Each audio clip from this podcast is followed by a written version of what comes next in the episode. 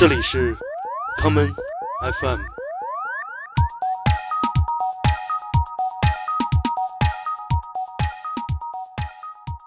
我觉得我算是出道时间还挺久了，因为特别有趣。为什么想做这份工作？就是因为遇到了挺多特别有意思的朋友和有意思的事儿。人们老听这个说法，说超模，那超模跟模特相比有什么不同呢？我觉得其实讲一个很现实的，大家都想要年轻。就是要新人，那这个是我补足不了的。我去哪儿给弄一个这个什么时光倒流机器？我去找机器猫吗？全世界第一个抠脚大汉超模诞生了。对呀，我就觉得这个东西特别难，你知道吗？就你怎么样一分钟之间你能把自己的就是整个魅力都能达到，这特别难。我都差给他表演一段什么太极剑法之类的。进去之后，那个柜姐看他穿的那样子不太行，不爱搭理他。那大哥就问柜姐说：“这包多少钱？”柜姐说：“一万多。”这是哪国的？柜姐说：“呵呵，外国的。”原来我每次回来跟别人聊，就是觉得哇，我跟你讲，我特牛逼。我觉得这世界上很多地方我都去过，我又懂了很多。但你有没有机会真正的去走很深的去了解更多的事情？像我们前面去了印度，我觉得哇，是我这辈子我觉得特别能拿出来炫耀的一件事情了。我自从看了那个斯嘉丽·约翰逊给波司登拍了广告之后，我就想这答案肯定没错。那我当时就说：“我说对我来讲啊，时尚这个东西不分嗨与 low 之分。”因为我觉得时尚是一个属于大家的东西，不应该把它圈成一个圈。所谓的时尚圈，我觉得是一个非常难听的话。跟着一起唱吧。你唱，来来，我们准备好开始了，卡拉 OK 时间开始了。哇，太棒了！我在仰望月亮之上，有多少梦想在自由的飞翔？昨天遗忘了。就一般都得有点这种语境，就是渲染一下这种民族的气息，是不是？顶着那筐一边走路一边听这歌，啊，是不是 感觉来了啊？听完这歌就很适合去搓澡，是吗？就是天堂。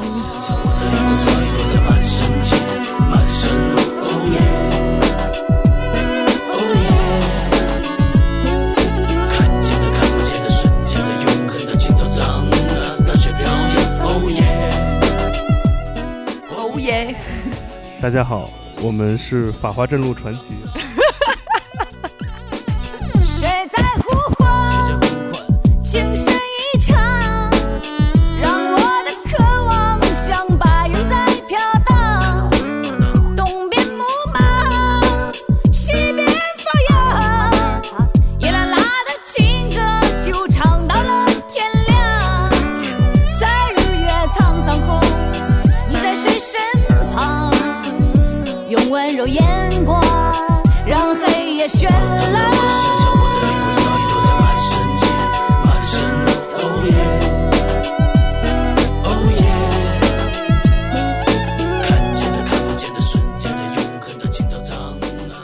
欢迎回来收听这一期的康麦 FM，我是建崔。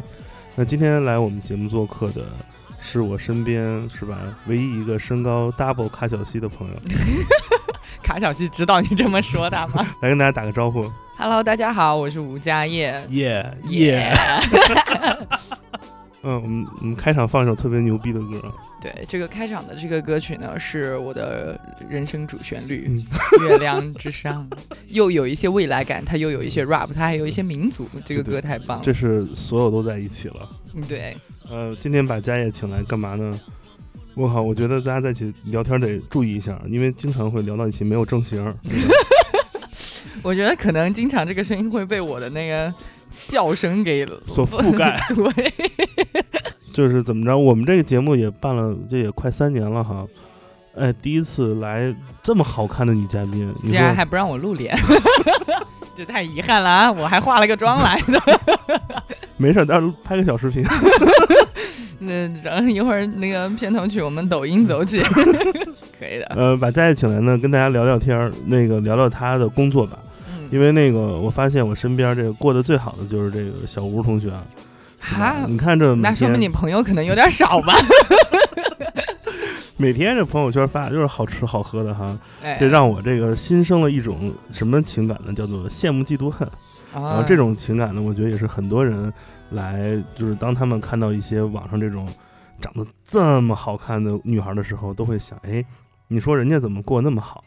所以我呢，今天就是来当一个，我拿一个护宝锤，你知道吗？王刚，王刚，我我要我要砸开小吴，让他讲讲，说哎，就像他这样的工作的人，一个在网络网络上生活，然后做很多这种互联网式的创作的人，嗯，他的生活究竟是怎样的？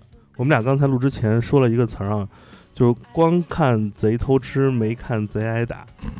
光看这个网红过得这么好，哎，今天来讲讲这个 辛酸血泪史。我完了，我已经被定义成网红了，怎么回事？哎，快来给自己狡辩一下，来来。对，狡辩一下，因为你前面嘛说的是像你这种工作，我一想，像你这种夜晚出来工作的人，对我这种夜行工作者，今天出来就是录这个，已经是我最早的极限了，不行了。嗯，我因为一开始的时候，哎，是不是？听到我充满磁性的声音了吗？性不性感？哇，我太爱这套设备了，回头链接发我一个。完了，这一期节目，我不知道你们节目前面的调性是什么，感觉这期被我们整成一个相声。我牙疼。来来来，正经的，嗯，收一收。呃，因为呢，我本身其实一开始的职业是模特，而且呢，最好笑的是什么吧？我一开始的专业我是一个学画画的，对，然后误打误撞呢，算是进入了时尚这个行业。但呢，我由于是一个就是特别不听话，也特别不安分的一个人，就是我会，我今天想到要做什么就去做什么。那模特做了几年之后，突然觉得有点没劲儿，然后呢，就开始去。搞网络，嗯，对吧？大家天天呱呱呱上网，然后呱呱呱，哗哗上网，键盘噼里啪啦，就是大家都是那种啊，我觉得就是网络这个事情呢，就特别有意思。那我也很，我也是那种非常喜欢，想要说听到别人的赞美，哎，看到别人大概是一个什么样的世界。那我就开始呢，进入了这个博主的这个行业，做一个征服他们点赞的女人。哎，对对对对对，收赞这个比较有意思。那如果能收点打赏的，那实在是太不错了。太他妈会聊了，能收点打赏的就太赞了。你这个节目有没有打赏功能？对，然后呢，呃，再往后呢，慢慢的嘛，可能就是我这个人比较好笑，我觉得跟我的同乡，哎，我的我们老家之光贾玲儿，对吧？我要跟上她的步伐，所以慢慢的开始呢，就是最近呢，有了一些综艺的露出。我还以为是改善自己的饮食方式呢。哎，我这个饮食方式一直很在线，就是我吃的可没少吃。对，拿了一瓶这个高脂高糖的牛奶就进来了，我的天哪！草莓草莓牛奶酸酸甜甜，就是我看见了没有？好，哎，对，差不多是呃现在这个状态。那我其实我觉得我算是出道时间还挺久了，因为特别有趣。为什么想做这份工作？就是因为遇到了挺多特别有意思的朋友和有意思的事儿。那这个才是就是咱们这一趟工作没白做这种的。然后我嘛，就是哎，下一个问题是什么来着？所以你是几岁开始当模特的？嗯，挺早的，十八岁。那时候不是第一次，就是一个人哗就去了纽约嘛。嗯。英语二十四个还是二十六个字母我都没有数全，然后我就哎，好吧，去吧，Yes，No，Thanks，How are you？就来了。走，怎么老是你？How old are you？对，How old are you？How old is me？就是这种的，就就大概就是带着这么一个英语储备量。然后我第一次就是去了纽约，嗯，然后呢就发现哇，纽约更好玩。那可不。对，然后人也是我没见过的，就就就原来都觉得哇，老外老外，想完了之后我自己变成老外，然后就是有一种就是外地外地人到了一个新的地方，哇，难过的事儿特别多，嗯，然后呢开心的事儿也特别多，因为毕竟就是十八。我觉得特别有意思的是什么吧？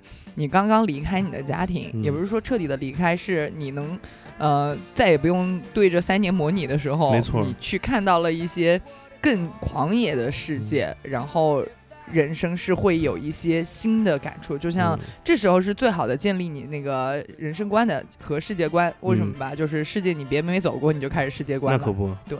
不能那个朋友圈发一假定位就世界观了。哎，对的，就点点定一个什么天天都是东方巴黎呀，什么什么海上什么海上曼哈顿之类的，都像夜总会的名字。哎，对对对对对，好懂哎，我的天哪！在纽约那会儿，你都跟哪些杂志、跟哪些牌子合作过啊？那十八岁的你，十八岁的我那时候那还可怜呢，可能人还没长成型，人也不够漂亮，也不够时尚，所以那时候也没什么牌子跟我合作，对吧？等有一些小众设计师不得了了。嗯，那后来呢，就是总归你到了这个地界，你就。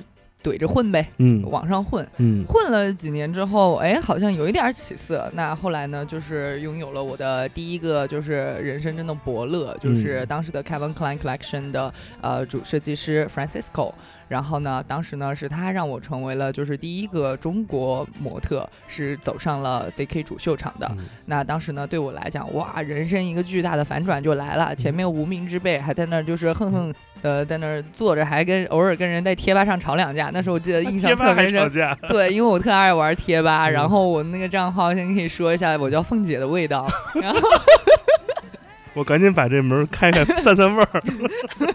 对，就是大家就是。当时呢，因为我特别喜欢跟大家一起讨论模特，嗯，然后呢，后来呢，当时就有人在那个贴吧上就说我快不行了，我当时就特别气，你知道吗？我跟他们对着吵，我说凭什么说我不行了？我是本人，我本人觉得我还行。对，然后呢，其实就特有趣的是，哎，说行他还真行了，嗯，然后呢，慢慢的就开始走上了一些大秀。原来别人说超模啊或者什么的，我都特别心虚，哎，后来我就觉得，嗯，我行，牛逼。哎，人们老听这个说法，说超模。那超模跟模特相比有什么不同呢？这我一直很好奇。嗯，其实我知道，我就是 假装自己不懂在问你。哇，你哇，你太虚伪了！我跟你说，你真是超虚伪。对我超虚，超虚。对，我觉得模特呢，可能是就是是一个行业，超模呢，可能是对于这个行业呢，就是有一个啊，就是一个尊称，就类似于，比如说你真的走了大秀，你在国外有了一定的认可，那大家对你的一个敬意是加上超模这样的。那很多人就是说这也超模，那也超模，到底什么算超模呢？我心中最超模的，哎，刘雯，嗯，对，嗯，就是从小也是原来还没做模特行业的时候呢，就是看着她走秀长大的。怎么有点嫌我特别小的意思？因为好像也不是这个意思哈。你们零零后嘛？嗯，对对对对对，我们零零后哈。然后呢，就是就是会觉得哇，非常羡慕这种，就是说一一，我觉得体力特别好，体力特别好。对，因为像我第一季出去走秀，我走个几场，我我都不行了，我人也虚了。我觉得人是超模，我也超虚。对我超脆弱，然后。我就是只有玩的时候带劲儿，就是一工作，哎呀不行不行不行不行了，起不来床起不来床，别叫我别叫我，就我整个状态嘛，就是一个懒散的一个人。嗯，那我就特别羡慕这种，就是说在工作行业中啊，特别有干劲儿，而且就是嗯特别持之以恒。因为其实模特这个职业是非常要靠熬的，嗯，就是你的机会今天不来，明天不来，人可能就放弃了，但是后天来的时候，你可能就不在了，像我这样躺着呱睡觉了，就这种感觉。但能把它坚持下来，而且持之以恒，现在依然就是活跃在这个超模行业里面嘛，模特这个工作范畴中，我觉得刘雯是我心中的这个行业偶像，这样子。所以在你真正当模特之前，他就是你心中就是楷模。对对对对对对对，他不是超模，他是劳模。哦，对，又劳又超，劳超模。对。那你觉得做模特的时候，那个在纽约有没有哪些困难或问题是你入行之前没有想到的？结果进入之后才发现。怎么就是这种情况？语言呀，我那时候当时想的不是最简单，就是我带一个 Google Translate 到那边就行了吗？想太简单了。对，后来我一想，哎，怎么跟我英语书上教的对对话都不一样？下次试试带那个什么有道翻译。哎哎，是不是有植入？你怎么回事？对，就是就是这个跟我完全前面想的是不一样的。就我觉得就是说，哎，我是不是？就是去了就行，结果发现去了，大部分的人他是不行的，因为这个呢，就是千军万马走独木桥的一个事情，能走过去呢，那一定是就是金字塔尖儿，或者是就是比较出类拔萃的。没错。那我也没有觉得我其实就是一个呃四五线城市的一个小镇女孩，对吧？那时候哇塞，一见这么大世面，我真的就是觉得说我扪心自问，我凭什么？好像不凭什么。照照镜子找到答案了。哎，照照镜子，我觉得哎。还行，我长得有点好看，对，对，就是这种感觉。对，那你觉得那个遇到了哪些事情是你觉得你会发现，其实做模特不仅仅是一种怎么讲展示自己的姿态、仪容或者步伐这些东西？有哪些东西是你发现做模特，你发现那边的行业的人，包括设计师啊，包括做秀的那些 director，他们对一个模特的一些需求？是你发现，哎，这个东西我需要补足，需要学习的？我觉得其实讲一个很现实的，大家都想要年轻，就是要新人。那这个是我补足不了的。我去哪儿给弄一个这个什么时光倒流机器？我去找机器猫吗？我给你推荐那个淘宝改户口本了。所以追逐年轻是这个行业的一个最根本、最重要的一个特点。对，大家想要看到很 fresh 的东西。那其实我觉得。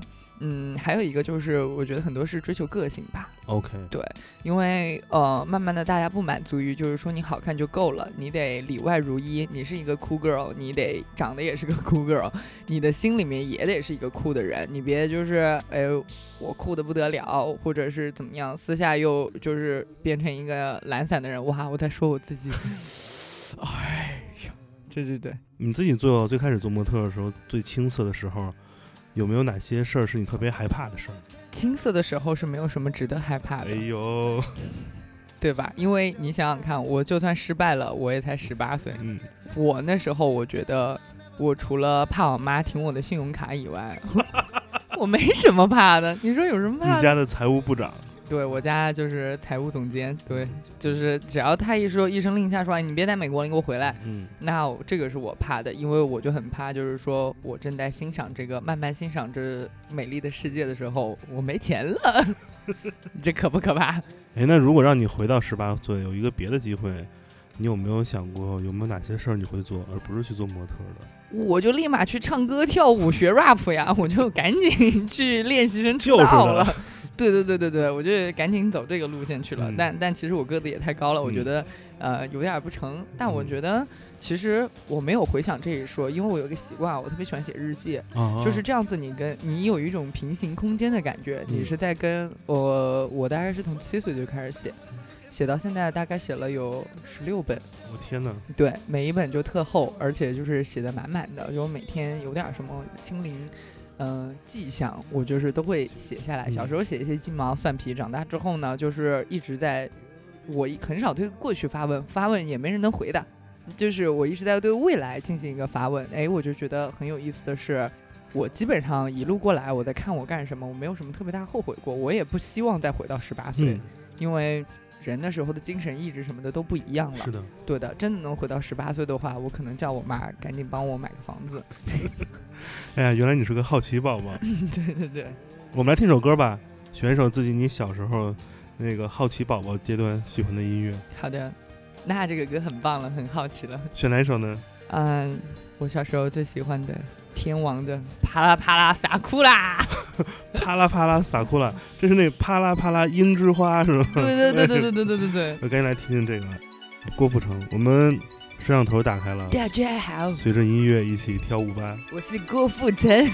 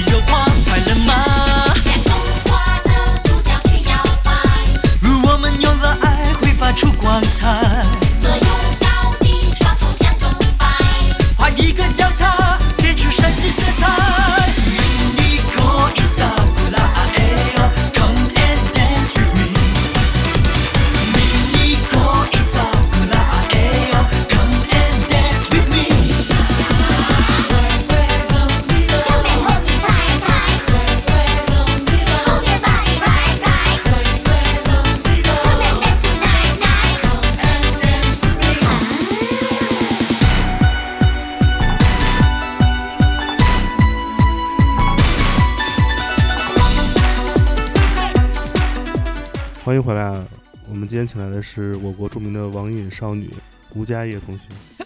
著名网瘾少女，我真的是网瘾少女。想那时候什么贴吧还没有新浪微博的时候，那叫什么新浪博客。对对对，写博客。对，嗯。小时候玩十五分钟，电脑就会自动关十分钟，家长防屏蔽。对，真是太惨了。所以自己出来住、自己出来工作的时候，第一件事就是可以有大量的时间通过手机、电脑看东西吧。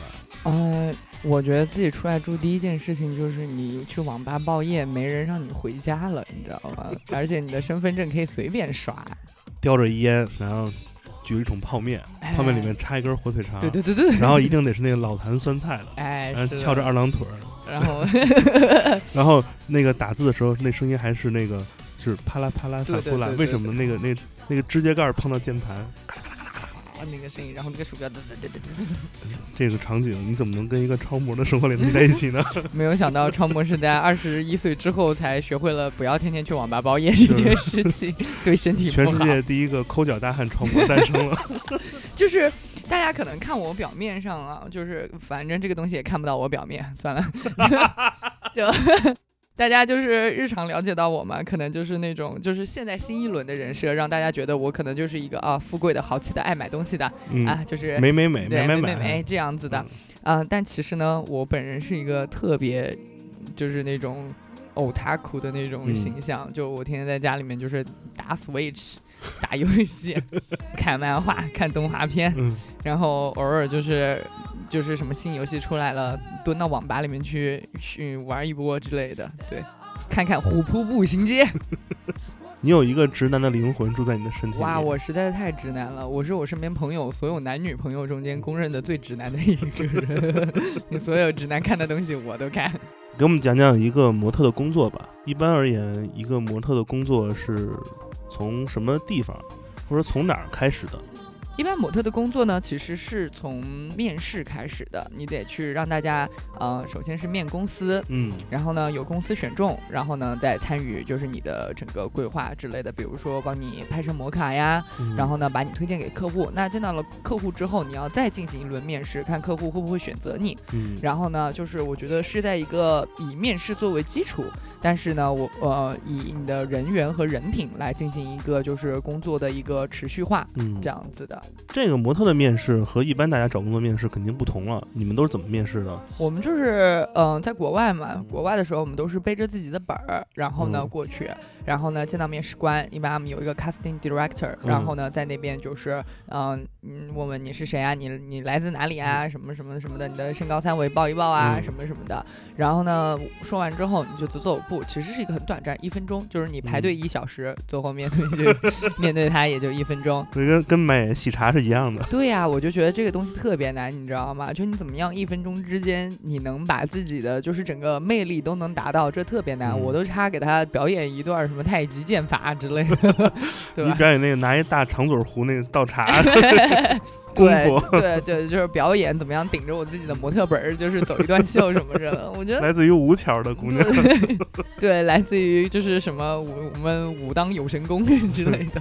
所以面试很多次之后，有没有积累下来哪些经验？是怎么样能利用这宝贵一分钟来快速的，就是能得到这个工作？我觉得不管是哪一个行业的面试啊，就是你要先让自己相信自己。嗯，你的这个自我的相信不是说哎呀我超屌我超厉害然后就来了，而是嗯你带着的这个自信是在你只是面试官的时候，在你的眼睛里面会闪现出来的。我今天站在这里，我相信我能做到。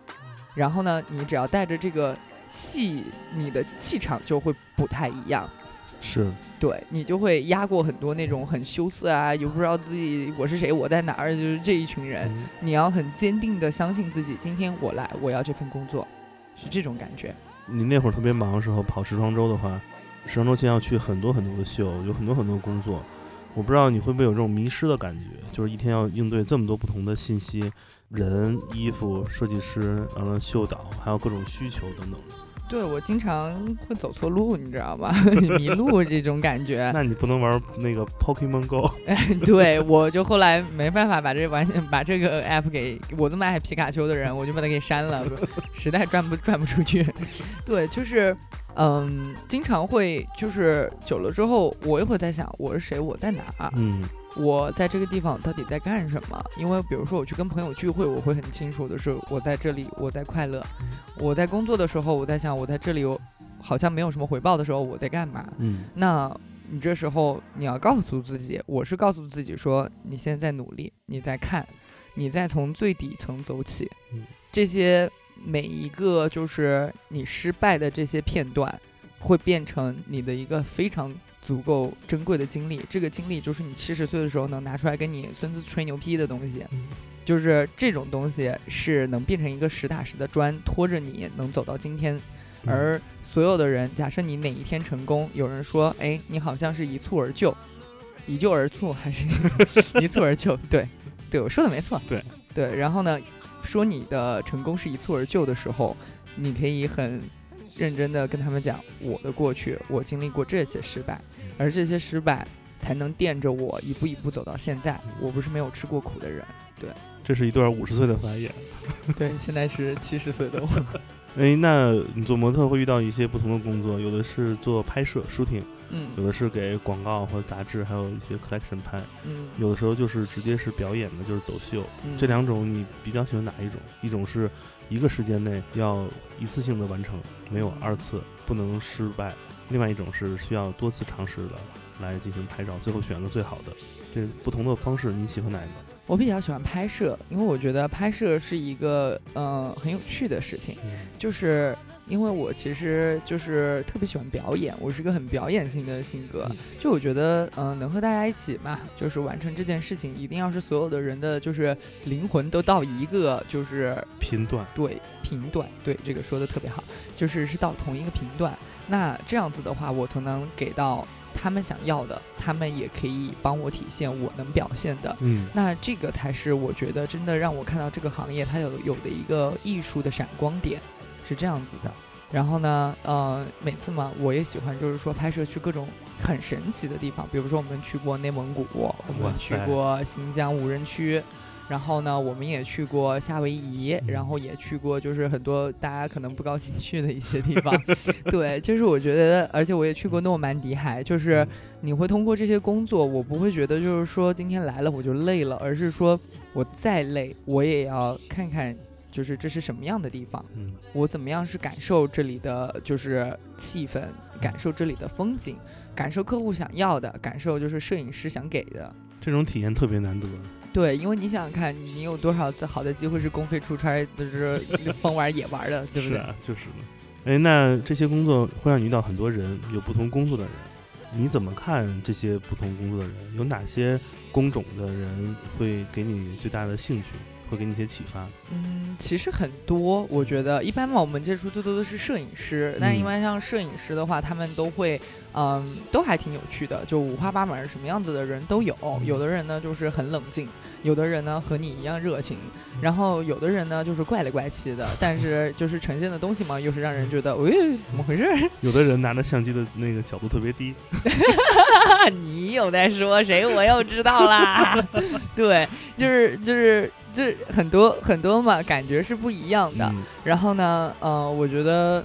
我可能觉得最有趣的还是摄影师，因为我会经常私下跟摄影师就是挺爱去聊，就是说你们都看过什么，嗯你们都碰到过什么，就是等等的，包括之前有的摄影师，呃，我记得嘛，有一次拍摄经历就是我们之前在棚拍，然后他就觉得我是一个特别难搞的人。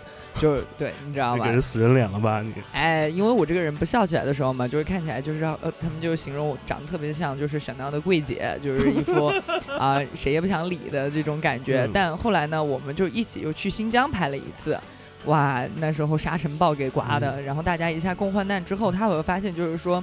哦，我发现你是适合什么样子的，他会找到就是说，我觉得你有趣的点和等等的，他会通过他拍你感到你的闪光。那我觉得其实我很感恩，就是有这样子的经历在其中。对。我听一个关于北京呃国贸闪料店柜姐的故事，有一个大哥穿的其貌不扬去闪料店里买买买包嘛，给给姑娘买包。进去之后，那个柜姐看他穿的那样子不太行，不爱搭理他。那个大哥就问柜姐说：“这包多少钱？”柜姐说：“一万多。”这是哪国的？柜姐说：“哼哼，外国的。”然后呢，那那起毛不养大哥呢？大哥就走了。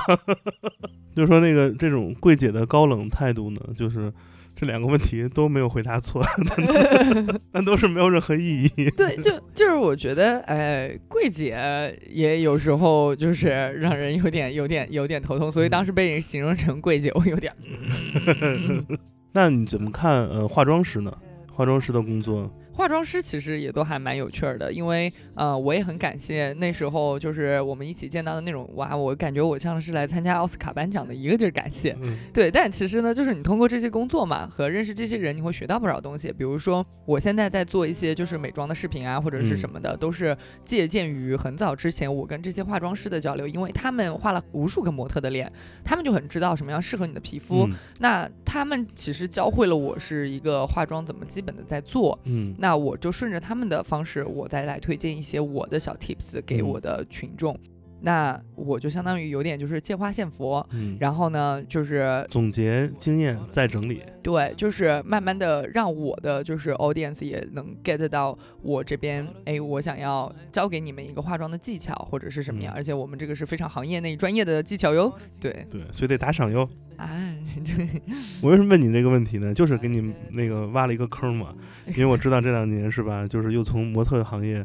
甩甩了甩衣袖，没有带走一片云彩。对，没有带走一个化妆师。跳过一个 现在 最难的行业，就是美妆博主。这个这个对我来说，我我看不懂啊。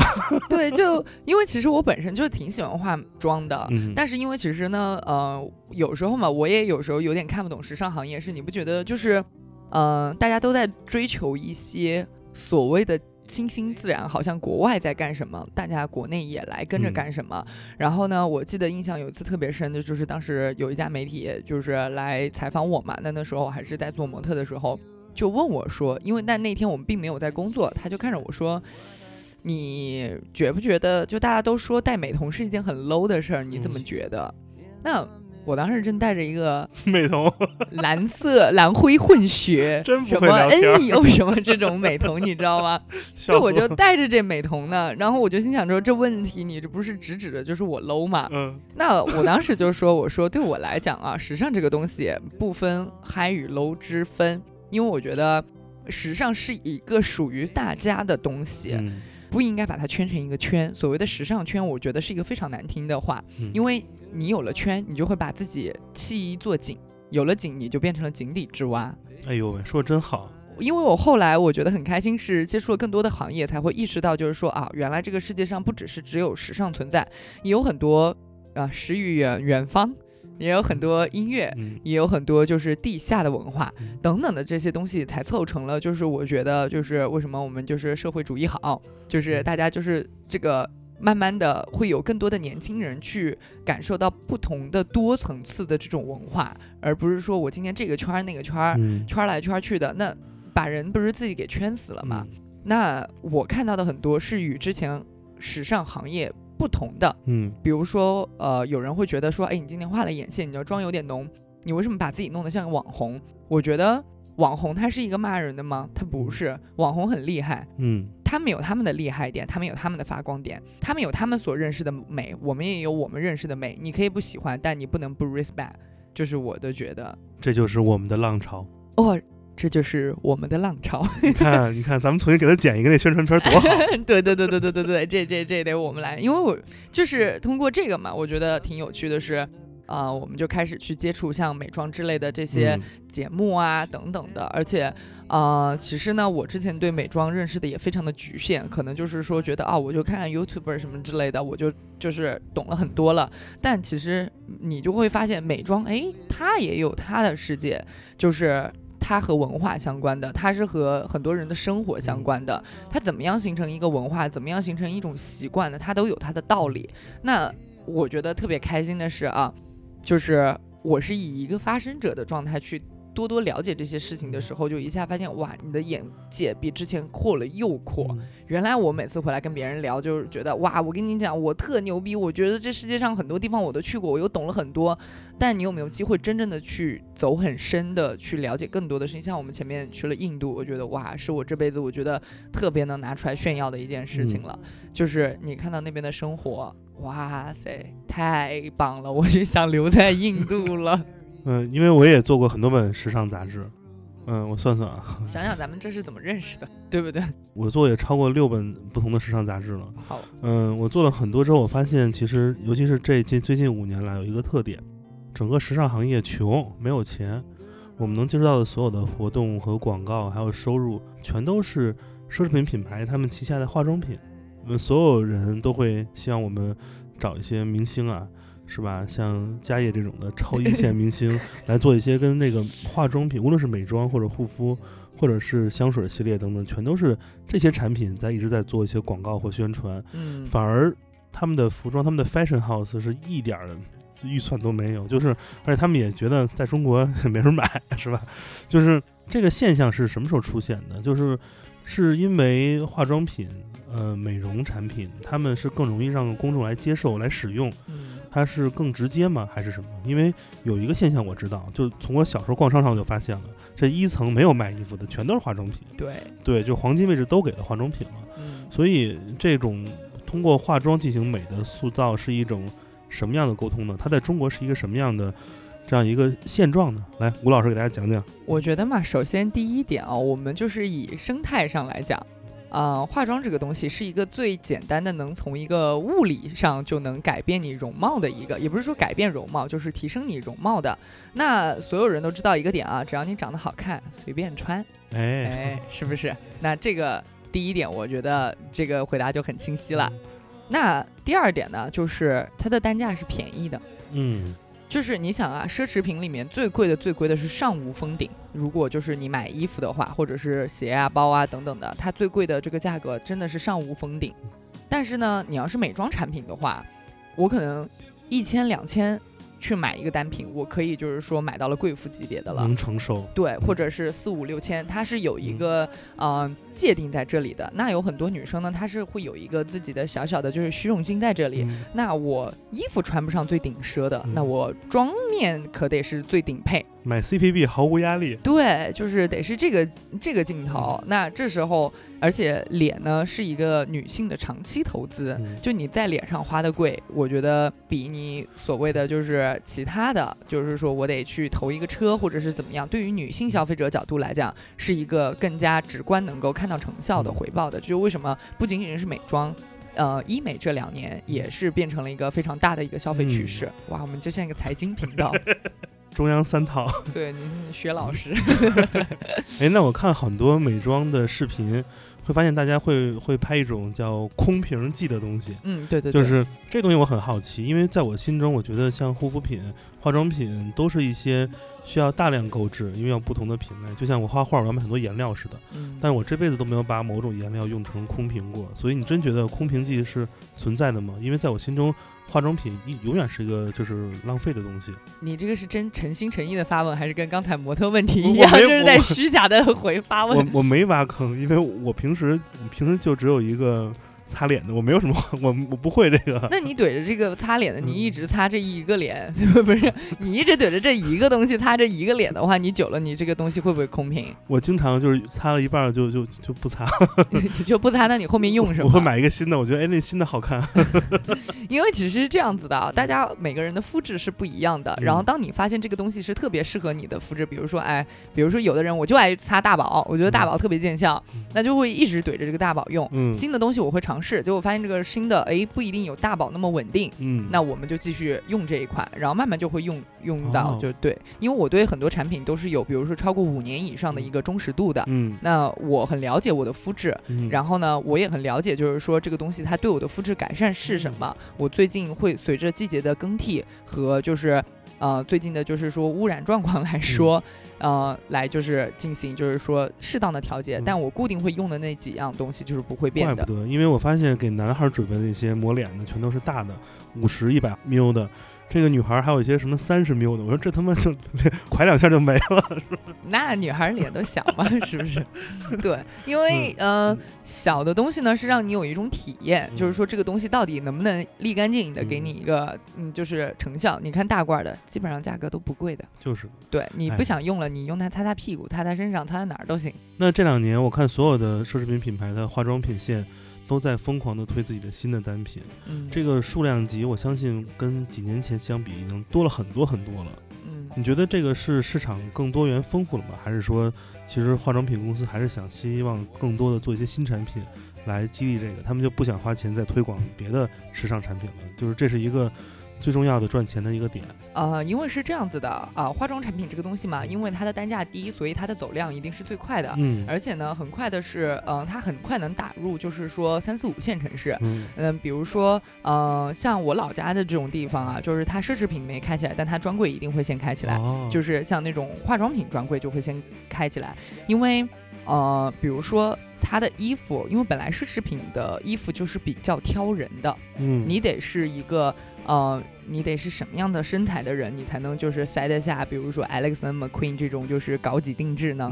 对，服装对人是有考究的，但是化妆品它没有，你是个脸我都能画，对吧？你如果长得三个鼻子或者是六个眼睛，那对他们讲更好。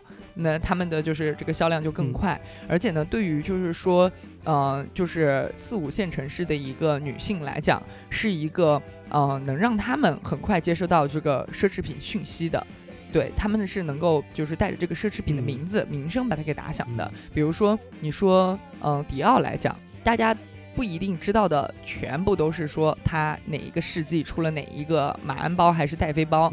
但你一说迪奥，大家哇，脑子里面立马想出十个色号是当今斩男色，就是这个就是它的一个现在的一个市场，就是铺广到是这种程度。你这么说我就懂了，因为我一直不知道为什么像互联网视频直播可以跟呃化妆品经济那么快的挂钩。嗯，这样我才发现，原来其实他们开化妆品专柜的这个区域，就和这些视频信息他们的垂直度是非常高吻合的，怪不得哎，像我这种。是吧？做做音乐的估计就没戏了。对，来一个平顶山黑胶鉴赏协会，很难很难。对你多带带我呀，我没事。我们在直播，我们这不是直播，说错了。咱们这个节目里面，我们多讲讲哪个产品好，对吧？不行不行，因为你看那个口红可以，你这样把它手心推出去，唱片你摆上，把镜头都给挡上了。对对对对对，因为因为嘛，但就是比如说。呃，我觉得这个也是一个互联网的发展状态，是呃，人们都是视觉动物。那比如说你要做，就是说音乐的话，那大家就是 focus 在听觉上。那你比如说在衣服上，你就要 focus 在线下上面，大家的一个直观的就是穿着体验感受。对。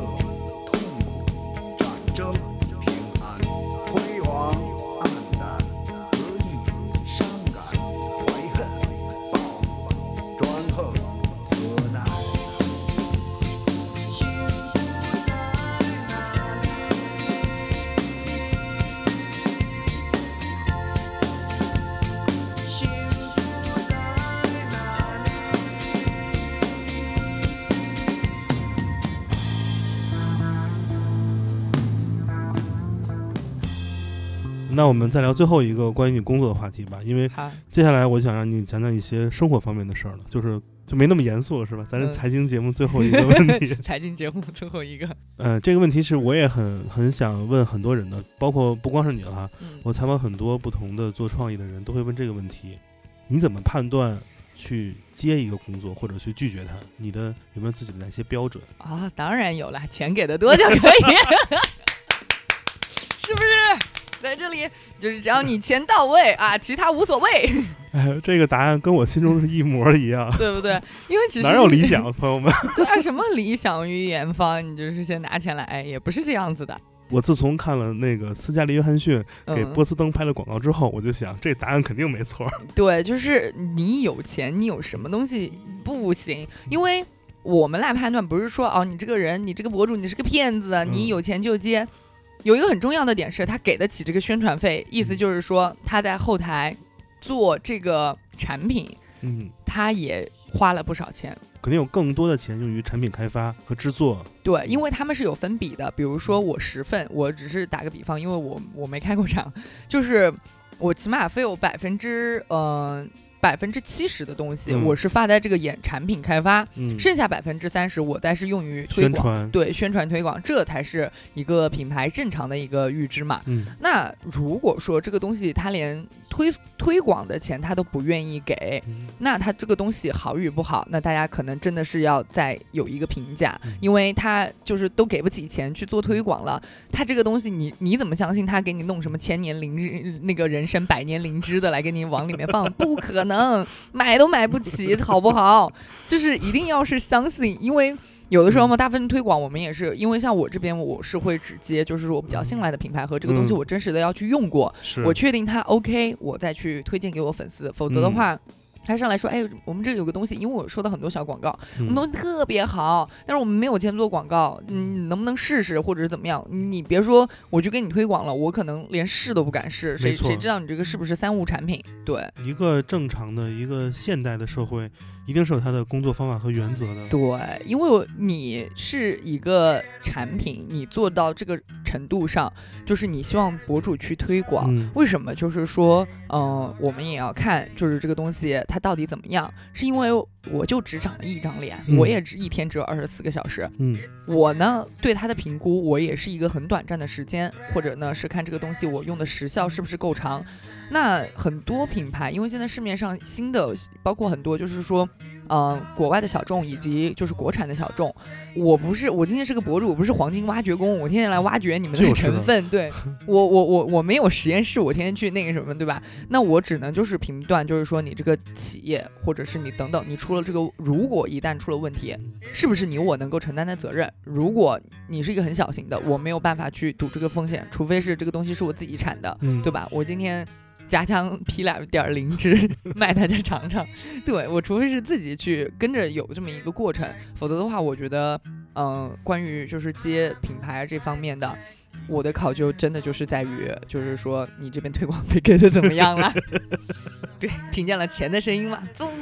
我们来听首钱的歌怎么样？好的，听一首那个那个家业平时赚钱啊拍摄时候 最喜欢的歌啊，给我发了一个韩国歌手。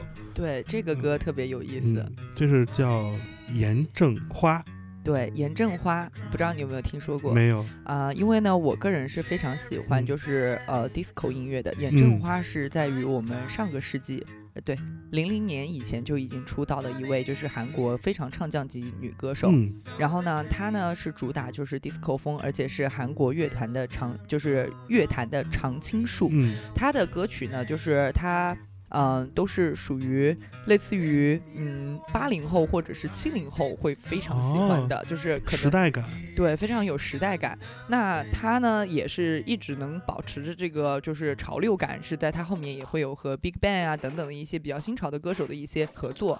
那他呢，就是相当于那时候跟李贞贤啊、金贤镇啊他们这几个就是呃舞厅女王，就这种。因为像我非常喜欢舞厅音乐，包括像现在我们就是中国的张强啊什么之类的，都是。是我特别爱的，那就听这首《严正花》吧，是吧？对，唱给那些八二年的金智英、零零年的吴佳业的这一首，叫做《邀请》，我们听一下。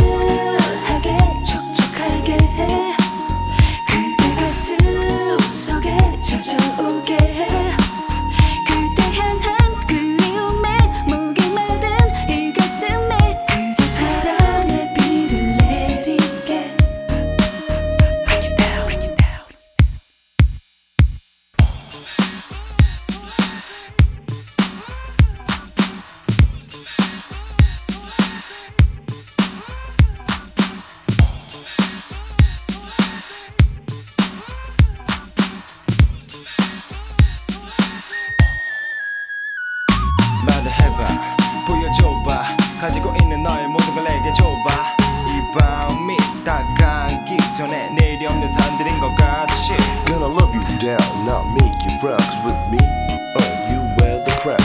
Loving and revving, once again it's heaven. Together, girl,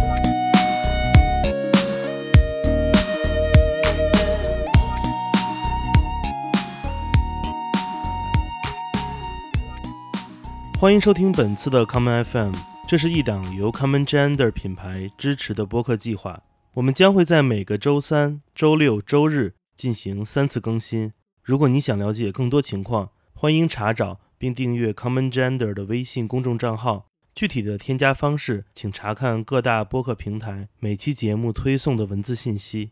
谢谢，让我们下次再见。